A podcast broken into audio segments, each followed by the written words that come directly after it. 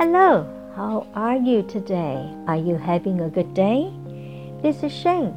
I'm going to read you a very short story, which I hope you enjoy the story, titled Sam.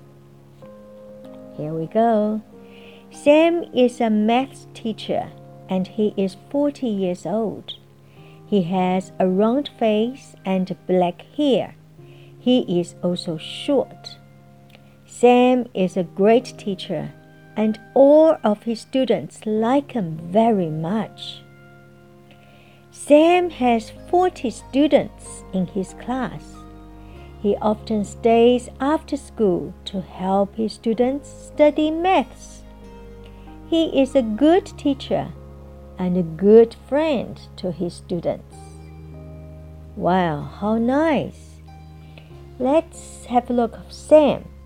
Often Sam is short for Samuel. Okay, he's a math teacher. He is 40 years old.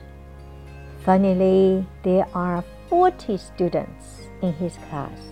Mm. Round, round 是圆的意思，R O U N D, round.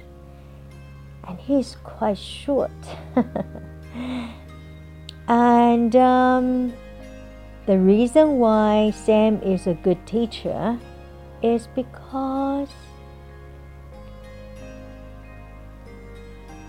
he is a friend to all his students.